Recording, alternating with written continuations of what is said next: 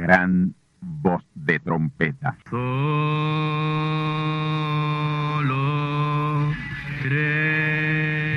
Saludos amigos y hermanos radioyentes. Están ustedes en sintonía con la audición radial Gran Voz de Trompeta, con el mensaje final de Dios al mundo, a la iglesia y a su pueblo escogido. Esta es la voz de Dios, proclamando el mensaje del Evangelio del Reino, o Evangelio eterno, a todos los que moran en la tierra, en el cumplimiento de Apocalipsis capítulo 14 y verso 6. Este es un mensaje de alerta y de apercibimiento ante los eventos proféticos del fin del mundo que ya han comenzado. No es que viene el fin del mundo, es que ya comenzó. Y en esta audición radial ustedes se mantendrán bien informados y apercibidos sobre cómo asegurar la salvación y la vida eterna, que es lo importante ante tales eventos. A continuación, ustedes escucharán no un mensaje doctrinal ni dogmático, sino la pura palabra de Dios, probada con las escrituras, la verdad como la verdad es, pues conoceréis la verdad y la verdad os libertará.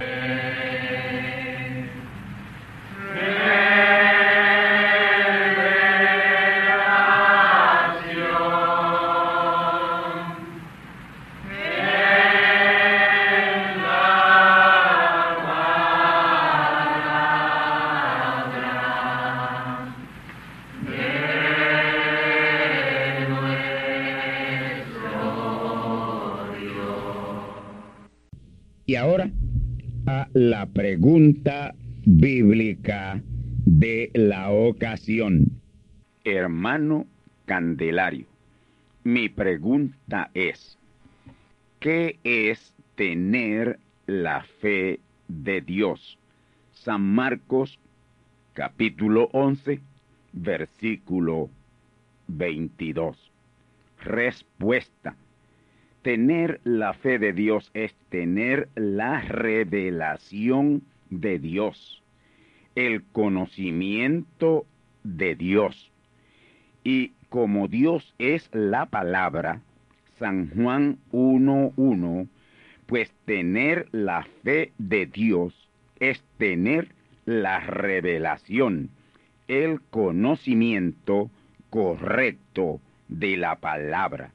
Si usted conoce la palabra, usted se apoyará siempre en las promesas de la palabra para cada situación o circunstancia en su vida. En cuanto a sanidad divina, hay múltiples promesas en la Biblia. La sanidad divina es muy bíblica y es para nuestros cuerpos, sanidad divina para nuestros cuerpos.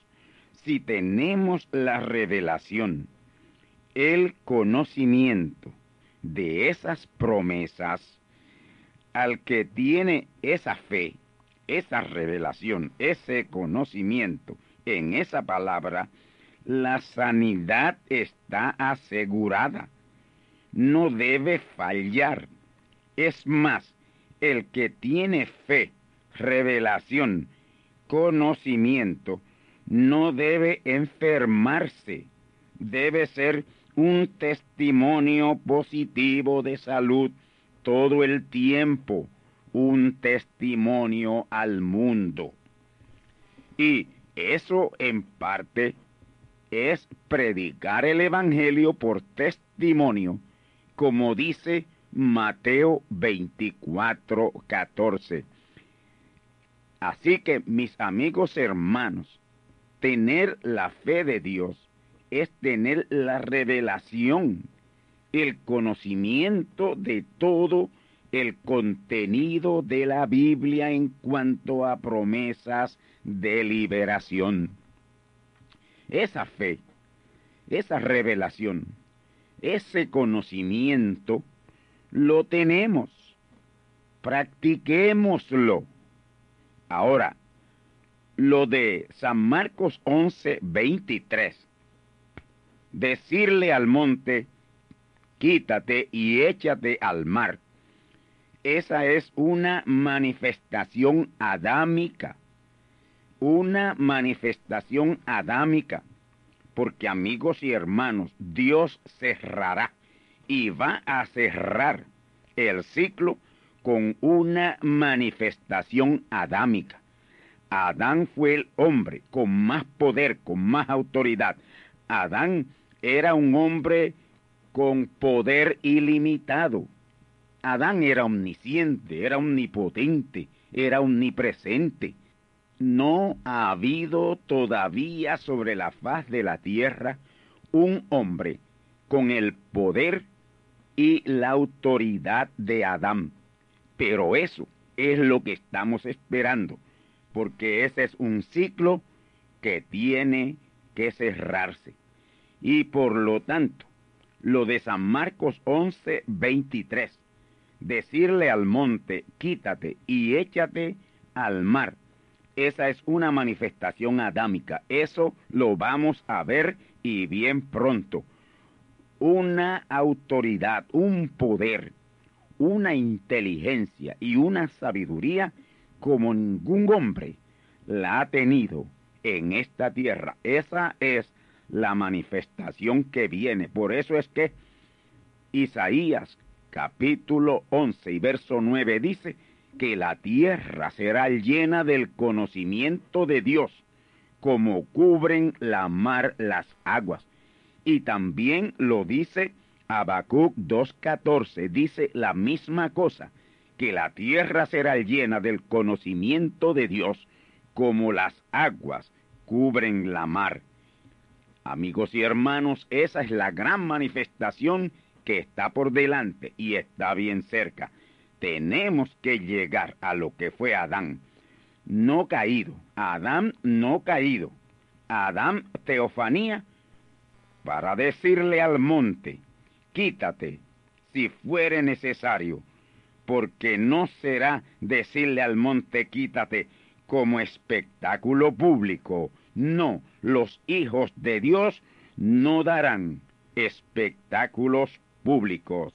Espero con esto hayan entendido qué es tener la fe de Dios.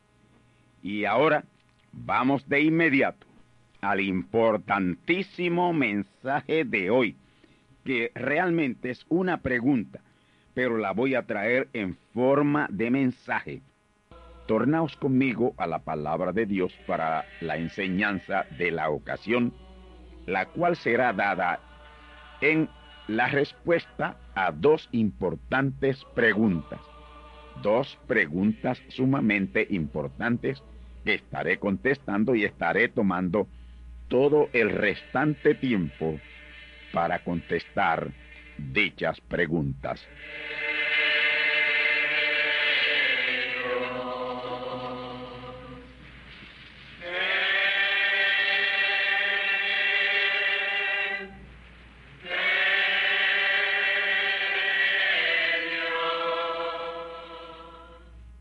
Permítaseme dar lectura a un pasaje bíblico del Nuevo Testamento en donde se hace referencia a ese cuerpo teofánico.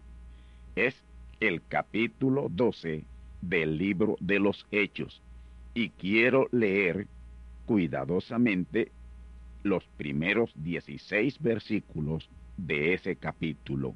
Escuchemos. Y en el mismo tiempo el rey Herodes echó mano a maltratar a algunos de la iglesia y mató a cuchillo a Jacobo, hermano de Juan. Y viendo que había agradado a los judíos, pasó adelante para prender también a Pedro. Eran entonces los días de los ácimos, y habiéndole preso, púsole en la cárcel entregándole a cuatro cuarteniones de soldados que le guardasen, queriendo sacarle al pueblo después de la Pascua. Así que Pedro era guardado en la cárcel y la iglesia hacía sin cesar oración a Dios por él. Y cuando Herodes le había de sacar aquella misma noche, estaba Pedro durmiendo entre dos soldados preso con dos cadenas y los guardas delante de la puerta que guardaban la cárcel. Y he aquí, el ángel del Señor sobrevino y una luz resplandeció en la cárcel, e hiriendo a Pedro en el lado le despertó diciendo, levántate prestamente. Y las cadenas se le cayeron de las manos. Y le dijo el ángel, ciñete y átate tus sandalias. Y lo hizo así. Y le dijo, rodéate tu ropa y sígueme. Y saliendo le seguía. Y no sabía que era verdad lo que hacía el ángel, mas pensaba que veía visión. Y como pasaron la primera y la segunda guardia, vinieron a la puerta de hierro que va a la ciudad, la cual se les abrió de suyo, abrió automáticamente. Y salidos pasaron una calle y luego el ángel se apartó de él. Entonces Pedro, volviendo en sí, dijo, Ahora entiendo verdaderamente que el Señor ha enviado su ángel y me ha librado de la mano de Herodes y de todo el pueblo de los judíos que me esperaba. Y habiendo considerado esto, llegó a casa de María, la madre de Juan, el que tenía por sobrenombre Marcos, donde muchos se juntaban a orar, estaban juntos orando. Y tocando Pedro a la puerta del patio, salió una muchacha para escuchar llamada Rode, la cual, como conoció la voz de Pedro, de gozo no abrió la puerta, sino corriendo adentro, dio nueva de que Pedro estaba a la puerta. Y ellos le dijeron, estás loca. Mas ella afirmaba que así era. Entonces ellos decían, su ángel es, su cuerpo teofánico es. Aquí es donde yo quiero enfatizar con respecto a la pregunta que me es hecha. Repito, y ellos le dijeron, estás loca, mas ella afirmaba que así era. Entonces ellos decían, su ángel es. La iglesia primitiva conocía lo del cuerpo teofánico. Ellos pensaron que era el cuerpo teofánico de Pedro. Verso 16. Mas Pedro perseveraba en llamar, y cuando abrieron, viéronle y se espantaron. La pregunta que voy a contestar es la siguiente. Pastor, una vez usted habló sobre el cuerpo teofánico, pero muy limitadamente. Y yo por algún tiempo he estado por hacerle una pregunta al respecto de algo que me recuerdo. Y es que usted dijo que la mujer, por no estar en la creación original, no tiene cuerpo teofánico, no tiene teofanía de sí. ¿Puede usted describir ese cuerpo teofánico? y cómo es que la mujer lo puede tener o poseer, puede recibirlo de alguna manera. Respuesta.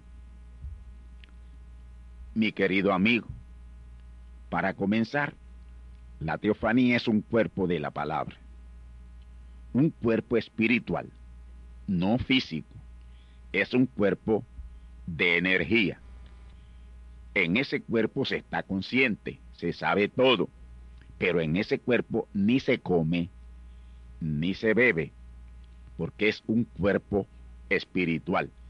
Sin embargo, en el cuerpo glorificado sí se comerá y se beberá. Cuando uno nace, ese cuerpo viene con uno, viene con uno acompañándolo desde que uno nace juntamente con el espíritu humano que uno recibe al nacer.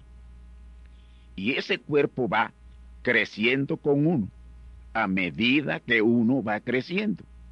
Y ese cuerpo, aunque es energía y no materia, se puede materializar, porque la energía se convierte en materia y la materia se convierte en energía. Y uno puede ver su propia teofanía con exactamente sus mismas facciones, porque mi cuerpo teofánico es exactamente mis propias facciones, se parece a mí. Ahora, en el caso del primer hombre manifiesto en esta tierra, hecho del polvo de la tierra, ese hombre era hombre y mujer, varón y hembra, pero con una sola teofanía. Así lo dice el Señor en Génesis al describir la creación. Pero la mujer estaba en el mismo cuerpo que era el cuerpo del hombre. La mujer no tenía cuerpo. Dios no le creó cuerpo a la mujer. Ella era parte del espíritu de Ish o Adán. Y por eso es que no está en la creación original. Por no haberle sido o creado cuerpo. Dios al mismo tiempo que Adán no creó a la mujer. Él creó a Adán del polvo de la tierra, pero él no creó, en ese instante él no creó la mujer, no hizo la mujer, sino que la mujer fue puesta en el hombre en espíritu. Pero en Adán estaba la mujer, es decir, en Ish estaba Isha. Génesis 1.27. Escuchemos. Y creó Dios al hombre a su imagen. A imagen de Dios lo crió. Varón y hembra los crió. Porque los puso en el mismo cuerpo. Como pueden notar, aquí no está el cuerpo de Isha. El cuerpo de ellos era el de Adán. Ella no está en la creación original. Recuerden bien esto, la mujer no está en la creación original. Yo sé que por esto voy a recibir muchas críticas, pero estoy hablando conforme a la palabra. Muy pronto lo van a saber porque Dios va a vindicar su palabra. Sin embargo, la mujer es regresada a la creación original para alcanzar la eternidad en el hombre, su verdadero compañero, el verdadero elegido de Dios para ella. El hombre, para comenzar, es una teofanía. Me refiero a los verdaderos hijos de Dios que han estado en Dios eternamente, porque hay otros que nunca lo han estado pues aquí en la tierra hay dos simientes, hijos de Dios e hijos de los hombres, de la descendencia de Caín, hijo de la serpiente. Sabemos que están los hijos de Dios y los hijos de los hombres. Estos hijos de los hombres ni tienen alma, ni tienen teofanía, y por consiguiente no están en el plan de redención. No pueden ser salvos porque Jesús no murió por ellos. Los hijos de Dios son originales. Los hijos de los hombres son híbridos, injertos, que lo que producen es fruto híbrido todo el tiempo. Y ese fruto no es cegado de Dios porque no están en el plan de redención.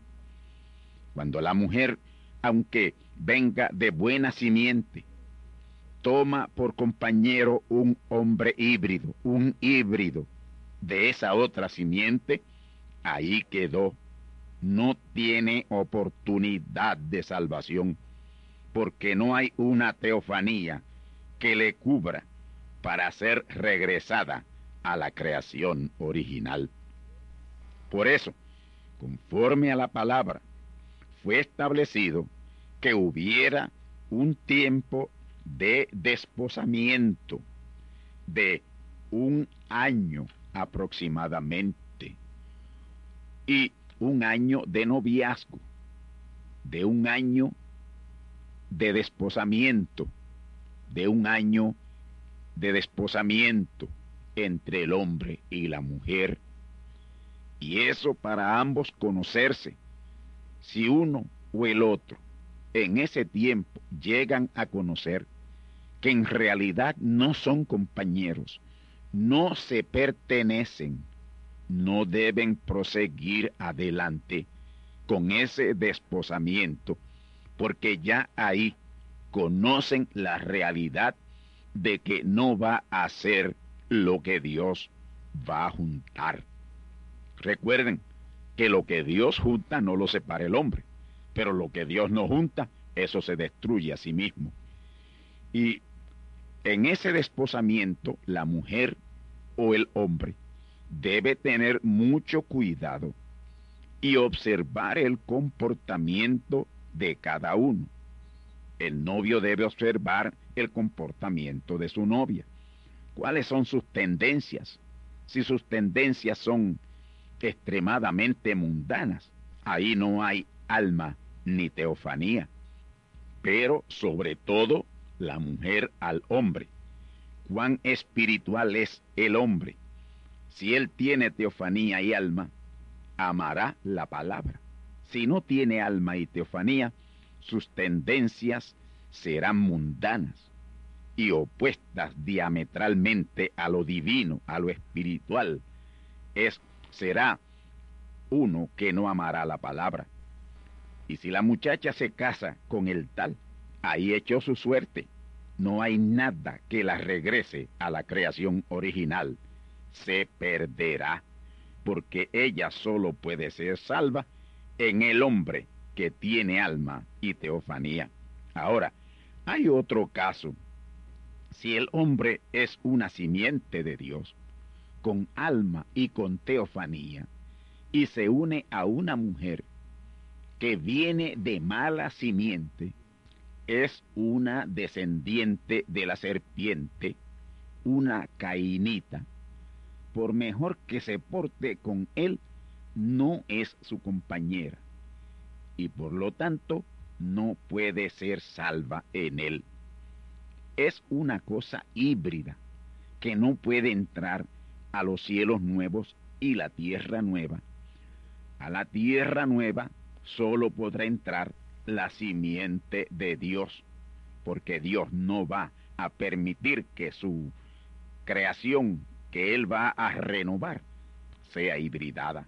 Ahora, la mujer, aunque venga de buena simiente, no tiene de sí misma alma y teofanía. Para salvarse por mérito propio, escuchen bien esto. Pero si se une a un compañero que tiene alma y teofanía, la comparten y esa es su alma y su teofanía, su pasaporte a la eternidad. Señoritas que no se han casado, pero son de buena simiente, si nunca se casaren aquí en la tierra, en el reino milenial y en la eternidad, ustedes tendrán sus compañeros o compañeras.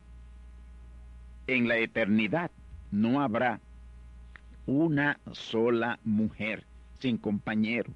Tendrán su compañero, no su esposa o esposo, porque en la tierra nueva y los cielos nuevos y en el gran milenio solo habrá un matrimonio, el de Cristo y su iglesia, el de Dios y su pueblo y tampoco habrá hombres solos, tendrán sus compañeras, y viceversa, todo será perfecto.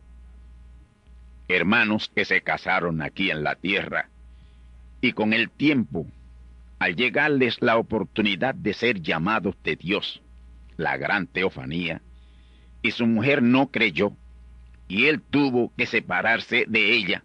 Por tal motivo, en la tierra nueva usted tendrá su verdadera compañera. Si él es una simiente predestinada, en el reino milenial tendrá su compañera. Si nunca estuvo completo aquí en la tierra, será completo o estará completo en el reino milenial y la eternidad. Porque precisamente para eso es el reino milenial, para que los hijos de Dios tengan lo que debieron tener y no tuvieron en esta vida pasajera y peregrina. Ahora, déjeme decirles esto con mucha sinceridad y respeto. Si usted llegare a descubrir aquí que la mujer que tiene hoy por esposa no es su compañera, ya es demasiado tarde para buscar la correcta. Usted debe quedarse como está. No ande buscando aquí. Ella le será aparejada en el reino milenial, en donde todo error será corregido y en verdad se estará completo. Y aunque se llegare a dar el caso que usted por revelación llegare a saber quién es su verdadera compañera, pero usted está casado, espere al reino milenial para tenerla como su preciosa hermana porque en el reino milenial tampoco habrá esposo y esposa, serán preciosos hermanos, porque eso es lo que seremos, preciosos hermanos. Y usted, ustedes hermanas que están casadas, pero sus esposos no creen como ustedes, o no creen la palabra, manténganse fieles y no hagan malos empates buscando lo que les pertenece, espere al reino milenial. En la eternidad usted tendrá su verdadero compañero por el cual realmente usted se encontrará en la eternidad. Si usted tiene un marido fiel a Dios y su palabra, adore ahí. Ese es su pasaporte a la eternidad. Recuerde las palabras del Señor dejará el hombre a su padre y a su madre, y allegaráse a su mujer, y serán una sola carne. Y viceversa, dejará la mujer a su padre y a su madre, y se llegará a su marido, y serán una sola carne. Ahora, ¿por qué esto es así? Porque así fue en el principio. Eran dos en una sola carne. En Adán el hombre de carne y hueso estaba su mujer, él era varón y hembra, y la hembra disfrutaba y compartía su misma alma y teofanía y su mismo cuerpo.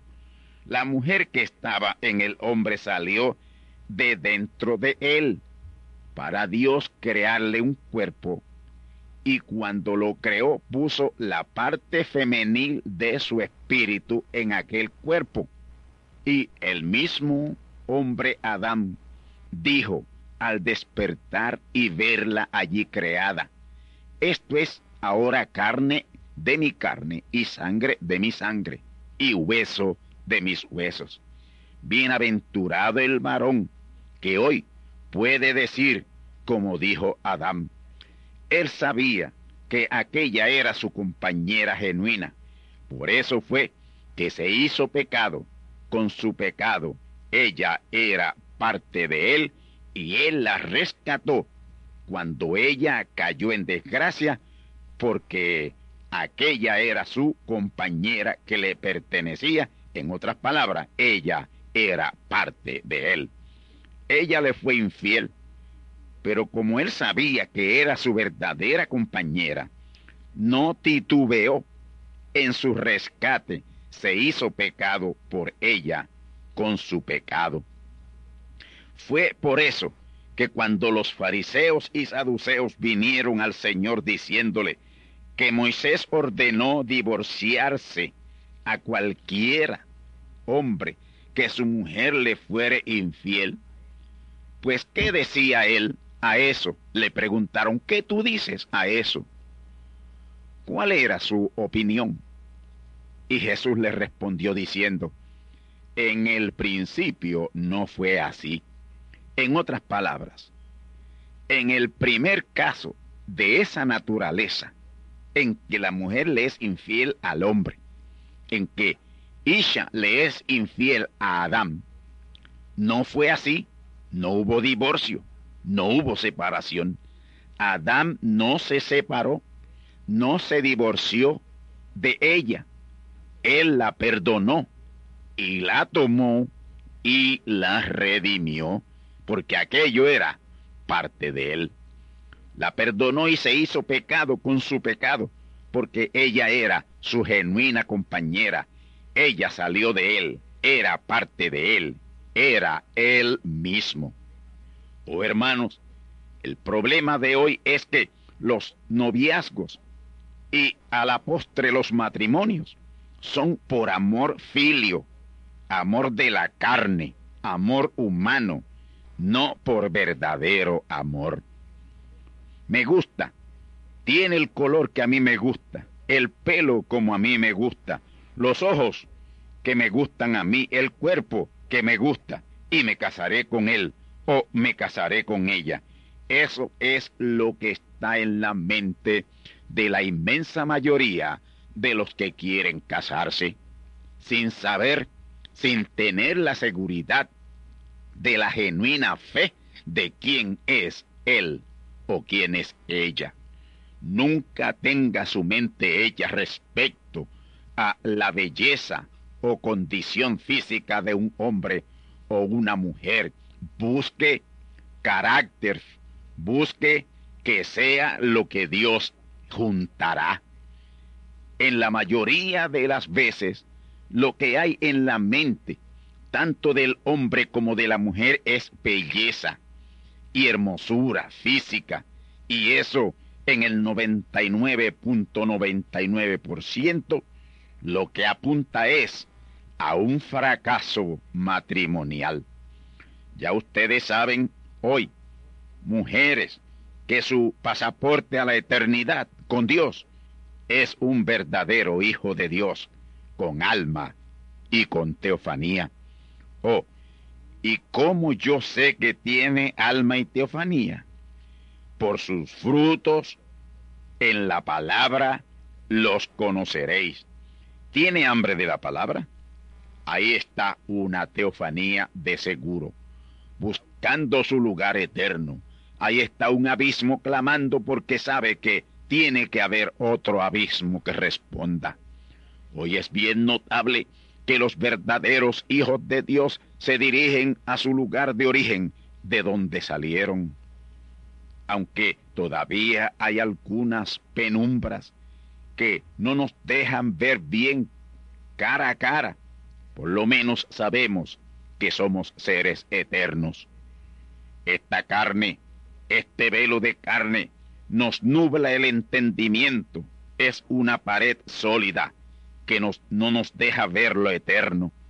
Nosotros estuvimos en Dios y con Dios, en Dios eternamente, con Dios como espíritus teofánicos, interviniendo en la creación del universo juntamente con Él. Hay un yo que está encerrado en mí, en mi propia carne, que está preso y que esas paredes de esa cárcel no le dejan ver nada. Vemos como por espejo en oscuridad, pero se están abriendo pequeños agujeros por donde estamos mirando hacia atrás al principio de la creación y regresaremos a lo eterno. Ya por lo menos yo sé que en la creación del universo yo estuve presente y tuve parte activa con Dios y todo hijo de Dios también. Dios y todos sus hijos que salimos de Él estuvimos presentes en la creación del universo y participamos de la misma creación. El universo es por causa de nosotros, no nosotros por causa del universo. El universo hubo un tiempo en que fue regido y gobernado por nosotros, juntamente con nuestro Padre Dios. Hubo un hombre en esta tierra quien sabía sin lugar a dudas que Él era antes de todas las cosas existir. Este hombre podía moverse hacia atrás y saber lo que fue en el pasado, sin haber una historia escrita de ello. Y podía moverse hacia adelante en su ser teofánico y conocer acontecimientos futuros por siglos y milenios. Ese hombre fue Jesús. Y lo que yo les estoy diciendo de ese hombre no es invento mío, yo estoy citando de sus palabras en San Juan 17:5. Escuche. Ahora pues, Padre, glorifícame tú cerca de ti mismo con aquella gloria que tuve cerca de ti antes que el mundo fuese. Hemos citado. Noten, con aquella gloria que tuve cerca de ti antes que el mundo fuese. La iglesia ha perdido la gran esencia de esta gran verdad, fallando crasamente por unos dos mil años en enseñarle al mundo lo que en realidad somos los hijos de Dios. Al enseñarle al mundo erróneamente que ese hombre Jesús es la segunda persona de la Trinidad de dioses que hacen a Dios. Eso ha desvirtuado y pervertido y ha ocultado la verdadera potencia y grandeza de los hijos de Dios. Eso ha volcado la palabra completamente. Ellos, la iglesia, creen y así lo enseñan que el único hombre manifiesto en la tierra que no tiene principio es Jesús. Pero siendo Jesús uno de los muchos hijos de Dios, todos los demás son como Él, sin principio ni fin, eternos. Jesús fue teofanía vestida de carne, tal como el primer hijo de Dios, Adán. Él no fue una carne cubierta o asistida por la teofanía, sino teofanía en carne humana. Adán, el primer hijo de Dios, puesto en un cuerpo de carne, creado de la tierra, fue venido teofanía carne. Pero al ser alcanzado por el pecado, quedó carne teofanía. Y desde entonces todo hijo de Dios, engendrado por Adán, y los demás hijos han venido o hemos venido carne teofanía.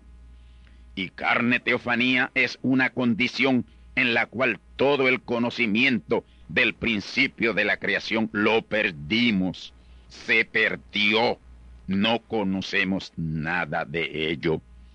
Nuestro cuerpo de carne, aunque asistido de la teofanía, no recuerda nada, estamos bloqueados por la carne y sus sentidos. Solo podemos recordar y recibir aquello que es esencial para la salvación pero nos estamos acercando a nuestro lugar eterno. La gran teofanía ha reclamado a toda su descendencia teofánica. Usted y yo podemos decir y debemos decir como dijo Jesús, Padre, glorifícame tú cerca de ti mismo, con aquella gloria que tuve cerca de ti y contigo antes que el mundo fuese. Esta es heredad absoluta de los hijos de Dios, esa gloria de antes que el mundo fuese, cuando aún no había una estrella, un sol, una tierra, árboles que crecieran en ella, ríos que serpentearan en ella, pajaritos que boletearan, animales que la hollaran, ya los hijos de Dios se regocijaban en él. Porque somos en Él y con Él eternamente, así como nuestro Padre Dios no tiene principio de días ni fin de años, de igual manera sus hijos. El gran conocimiento de ese cuerpo teofánico fue disminuyendo desde la caída de Adán, pero cuando vino Jesús hubo un reavivamiento de ese conocimiento. Los creyentes de la iglesia primitiva conocían de ese cuerpo teofánico perfectamente, contrario a la iglesia hoy que no sabe nada de nada al respecto. Para probarles esto, pasemos conmigo a Hechos 12, versículos 13 al 15, en donde está bien claro este conocimiento que ellos tenían. Escuchemos una vez más. Y tocando Pedro a la puerta del patio salió una muchacha a escuchar llamada Rode, la cual como conoció la voz de Pedro, de gozo no abrió el póstigo, sino corriendo adentro dio la nueva de que Pedro estaba al póstigo. Y ellos le dijeron, estás loca. Mas ella afirmaba que sí, era Pedro. Entonces ellos decían, su ángel es el ángel de Pedro era su cuerpo teofánico, mi ángel, y su ángel es ese cuerpo teofánico que todo hijo de Dios tiene. Pedro estaba preso de Herodes, era la medianoche, y al otro día, bien temprano, Herodes le sacaría de la cárcel para matarle. Pero la iglesia se había congregado en vigilia de oración por él y a medianoche Dios le libró y él se fue a donde ellos estaban orando. Y Pedro tocó a la puerta y salió esa muchacha llamada Rode. Y se dio cuenta que era Pedro. Y así se lo comunicó a los hermanos. Pero ellos, sabiendo que estaba preso, dijeron, su ángel es, su cuerpo teofánico es. Ellos sabían de ese gran cuerpo teofánico. Ese cuerpo teofánico es el mismo ángel del Señor que acampa alrededor de los que le temen y los defiende. Ese cuerpo está con nosotros. Es nuestro cuerpo teofánico. Cuando los verdaderos creyentes mueren, su espíritu y alma entran a ese cuerpo teofánico y parten hacia el paraíso o sexta dimensión, en donde siguen activos, completamente activos. Así lo revela Apocalipsis 14:13, que dice y citamos. Y oí una gran voz del cielo que decía, escribe, bienaventurados los muertos que de aquí adelante mueren en el Señor.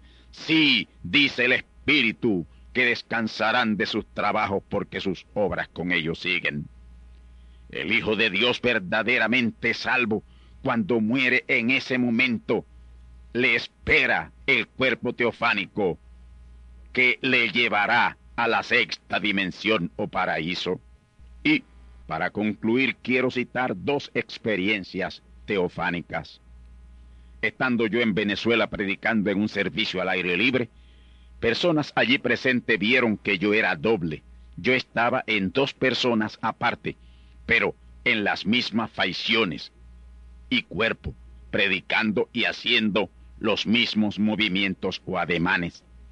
Al concluir el servicio, muchos de ellos allí presentes vinieron a mí para contarme la experiencia y preguntarme qué significaba aquello. Yo les contesté, ese doble que ustedes vieron fue mi cuerpo teofánico. Así que no se asusten si uno de estos días ustedes ven a su lado otro exactamente como ustedes. Además, esto es una señal de que estamos en el tiempo final, el día de la gran consumación.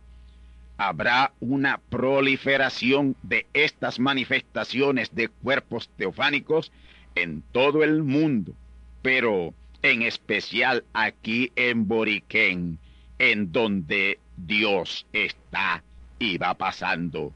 Espero haber satisfecho con la respuesta que he traído a la persona que me llamó y me hizo esta pregunta. Y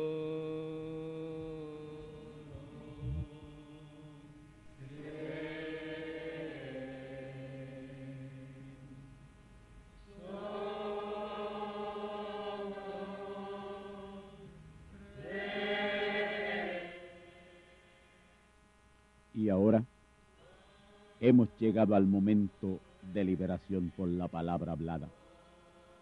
No por oración. No oramos por enfermos, hablamos la palabra. Jesús nunca oró por un enfermo. Él dijo la palabra. Él habló la palabra. Y la palabra fue enviada. Y curó los enfermos. Resucitó los muertos. Limpió los leprosos. Abrió ojos a ciegos. Oídos a sordos. Desató lenguas a mudos.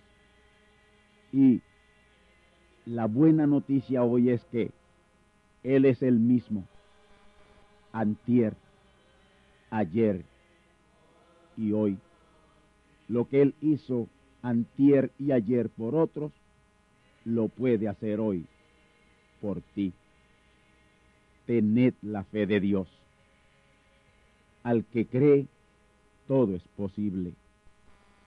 Cree solamente y te será hecho enfermedad maligna, enfermedades producidas por demonios, virus, bacterias y gérmenes, os echo fuera y os maldigo con maldición de muerte y proclamo liberación sobre todo oprimido del diablo, que él llene los requisitos para ser liberado. Enfermedad te declaro fuera de existencia y pido la sanidad de los enfermos y la liberación de los oprimidos. En el nombre del Hijo de Abraham, el Todopoderoso Señor. Amén. Amén. La palabra ha sido dicha. La palabra ha sido hablada. Y tú estás liberado. Da gracias a Dios por tu liberación. Y ve y cuéntale a otros lo que Dios ha hecho por ti.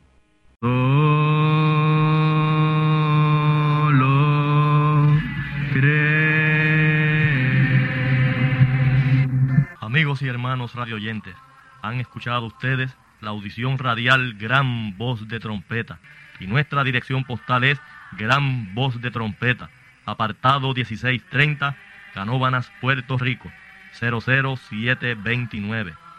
Una vez más, gran voz de trompeta, apartado 1630 1630, Canóbanas, Puerto Rico 00729. Les invitamos muy cordialmente para que escuchen estas conferencias proféticas y sean apercibidos ante los eventos del fin del mundo que ya comenzó.